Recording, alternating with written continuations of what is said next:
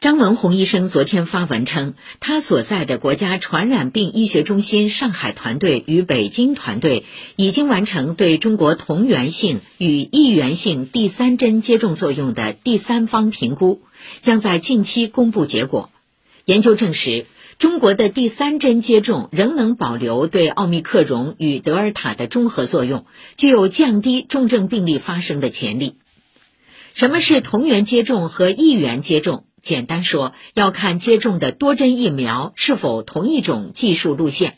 以新冠疫苗为例，如果一个人接种的三针新冠疫苗都是灭活疫苗，无论是否同一个厂家生产的，都是同源接种。如果前两针接种的是灭活疫苗，第三针加强针接种的是腺病毒载体疫苗或重组亚单位疫苗，就属于异源接种。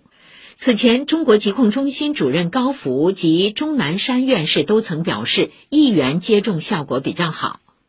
张文宏昨天还在微博表示，中国的动态清零策略已经被国际广泛采纳，用于当前奥密克戎的应对，跑赢病毒只是时间而已，不必恐慌。这个冬季和春节，我们将和国际社会一起度过最后一个寒冷的冬季。我们终会拨开云雾见天日，守得云开见月明。